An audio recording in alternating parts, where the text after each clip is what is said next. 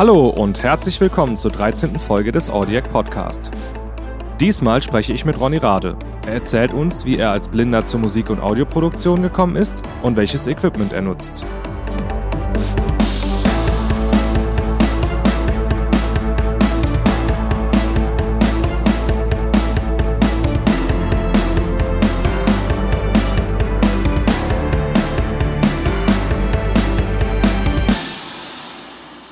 Hallo, schön, dass ihr dabei seid.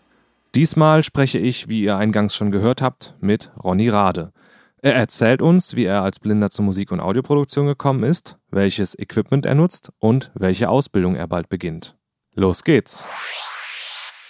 Hallo Ronny, schön, dass du dabei bist. Dann erzähl doch mal, wie bist du als Blinder zu Musik und vor allen Dingen auch zur Musik- und Audioproduktion gekommen? Hallo, also bei mir ging das im Großen und Ganzen 2004 so richtig los. Ich hatte damals eine DAW, also so eine Workstation, die wahrscheinlich so gut wie keiner kennt, durch einen Freund. Äh, das nennt sich XG Works oder XG Works von Yamaha. Damit konnte man im Prinzip nur MIDI-Bearbeitung mit ein paar Wave-Dateien machen, aber viel war da nicht. Aber das war der Anfang. Ähm, da habe ich meine ersten Stücken produziert, hatte mein angeschlossenes Keyboard, was ich damals hatte, mit dazu benutzt und für Audioproduktion habe ich äh, Soundforge benutzt ab 2005. Mhm. Und da habe ich in der, im Audiobereich dann so für Internetradios ein paar kleine Jingles produziert über, über Jahre. Mhm. Ähm, hatte dazu, dafür auch mehrere äh, Sound Libraries, die ich, die ich äh, benutzt habe.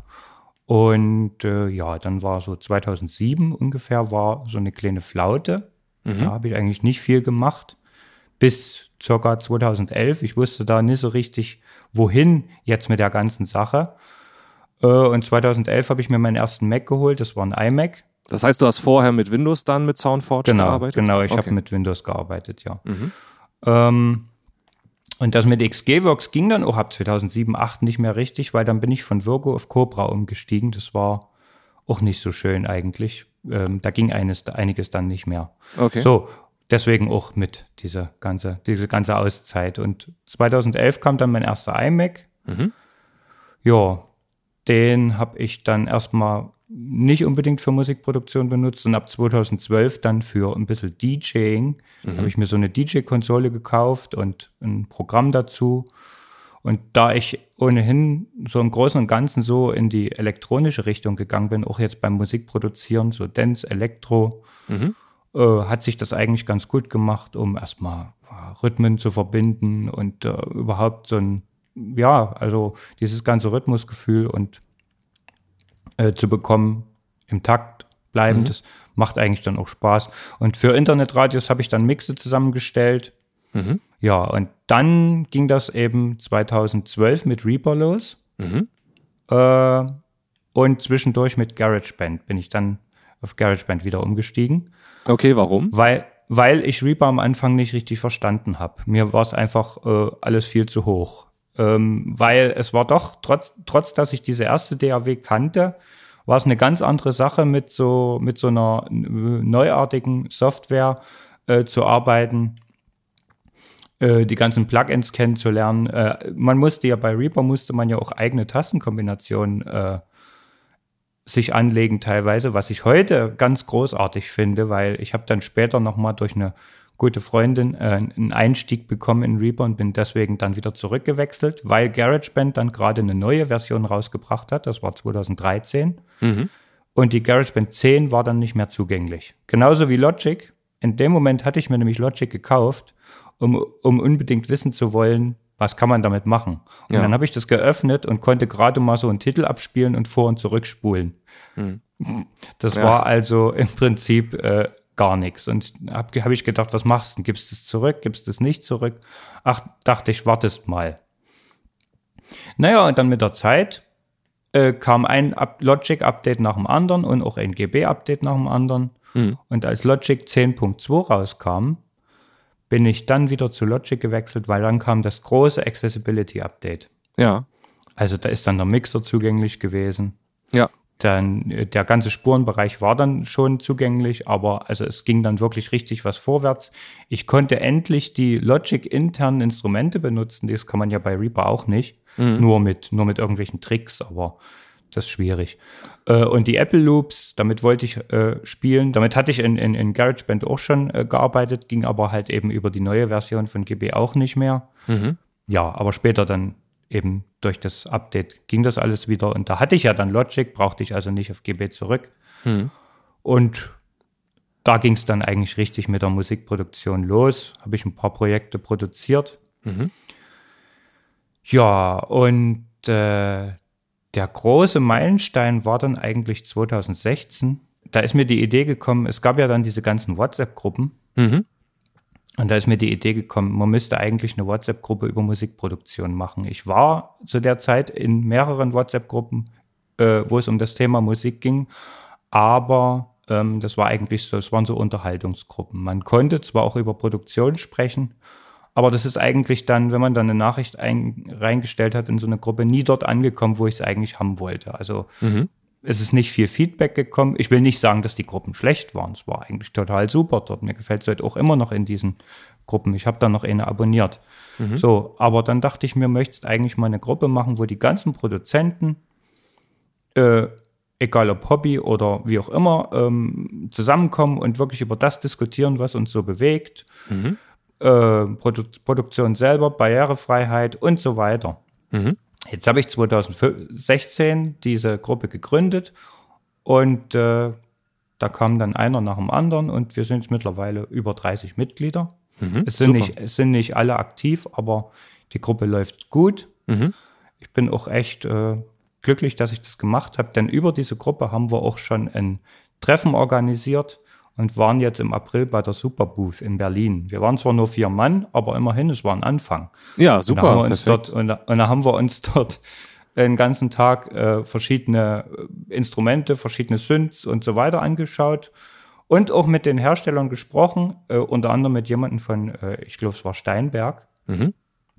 über die Barrierefreiheit. Da konnte uns jetzt nicht viel sagen, weil er ehemaliger Mitarbeiter war, fällt mir gerade ein. äh, der eigentliche Mitarbeiter von Steinberg war zu dem Zeitpunkt gerade nicht da. Ähm, ja, aber trotzdem war es ein nettes Gespräch und ein sehr offenes. Mhm. Und eine Weile später konnte ich dann, also am Nachmittag, dann äh, jemanden, der noch mit, mit war in unserer Gruppe, ähm, die Complete Control zeigen, wie das funktioniert. Mhm. Die habe ich mir ja letztes Jahr dann auch geholt. Ja.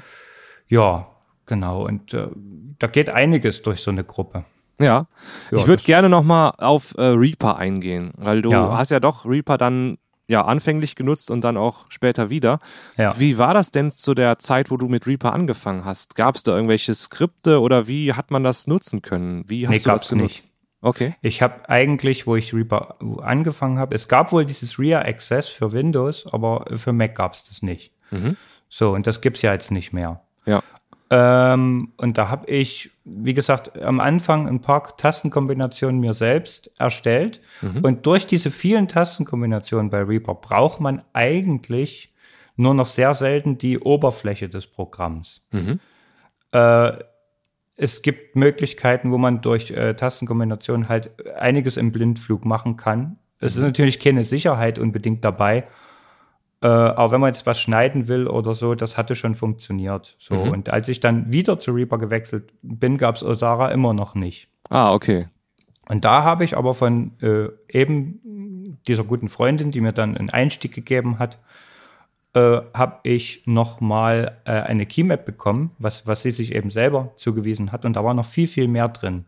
So konnte ich anhand der bestehenden Tastenkombinationen erstmal gucken, was kann ich denn überhaupt alles machen? Wie mhm. kann ich denn jetzt Regionen verschieben oder Items, wie sie in Reaper heißen? Wie kann ich äh, kopieren, ausschneiden, einfügen? Mhm. Äh, Eventlisten bearbeiten, also da ging, geht ja auch MIDI-Bearbeitung mhm. äh, und so weiter. Also da habe ich dann Reaper erstmal so richtig verstanden, überhaupt, was Reaper eigentlich ist. Das war mir nämlich lange Zeit äh, irgendwie auch nicht so richtig äh, klar, was, was man so mit so einer DAW alles machen kann. Mhm.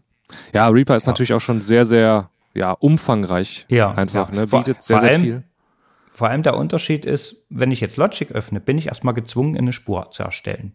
Mhm. Es, es, kommt das Menü, ich muss eine Spur erzeugen ich und da ist schon ein Instrument drin. Ich kann also praktisch im sofortlos spielen. Genau, sagst Softwareinstrument und dann zack, so. hast du dann die Oder Spur. noch besser, ich kann oder noch besser, ich kann in die Vorlagen gehen und sagen, ich mache jetzt ein Projekt auf äh, und äh, habe erstmal ein paar erstellte Spuren. Kann mir die Spuren angucken, wie sehen sie aus.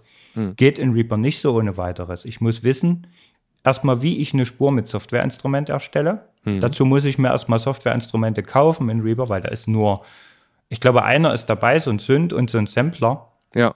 Aber letztendlich muss man als Anfänger auch erstmal wissen, wie die Dinger funktionieren. Ja.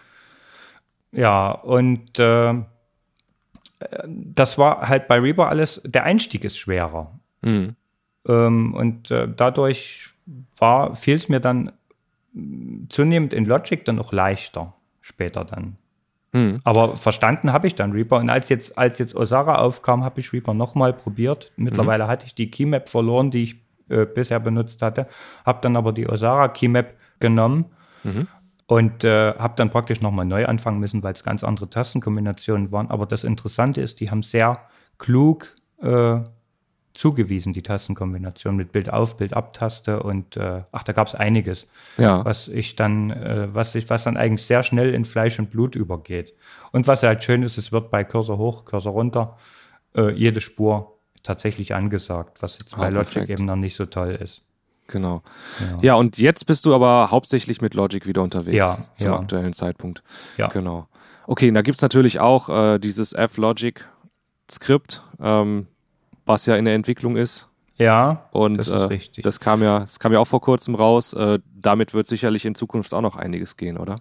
Ja, dazu muss ich aber sagen, ich habe das noch nicht so viel in Verwendung, weil, naja, man hat äh, diesen Workflow sich jetzt angeeignet in Logic, ähm, den man halt so benutzt. Und äh, wenn ich jetzt das F-Logic einschalte und besonders diesen Inspektor, hm. dann muss ich, um eine, eine Spur solo zu schalten, jetzt bloß mal als Beispiel, äh, zweimal S drücken zum Beispiel, um, weil, weil wenn ich jetzt einmal S drücke, dann erfahre ich ja erstmal, dass die Spur nicht solo geschalten ist oder dass sie eben solo geschalten ist. Und äh, das sind Umgewöhnungen und naja, der Mensch ist ein Gewohnheitstier sozusagen.